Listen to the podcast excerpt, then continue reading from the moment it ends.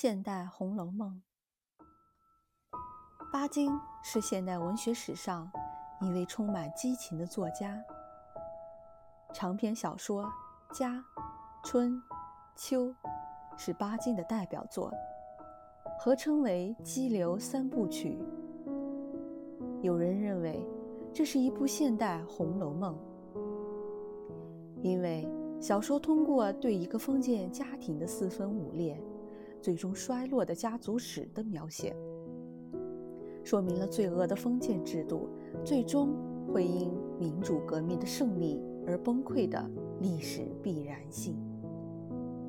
像觉慧这样受到民主思想洗礼的高家少爷，痛苦地感到，家是一个狭小的笼，是埋葬青年人的青春和幸福的坟墓。他根本不愿成为高老太爷们所期望的绅士，也不愿像大哥那样